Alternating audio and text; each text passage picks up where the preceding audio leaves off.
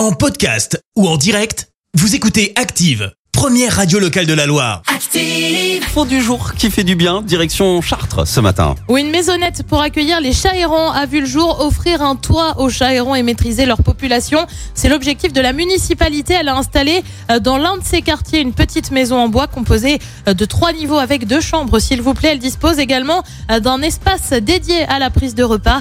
La municipalité a investi 150 euros dans cette maisonnette, mais grâce aux bénévoles, l'objectif est de les recenser et surtout de les stériliser pour éviter la prolifération exponentielle des chatons.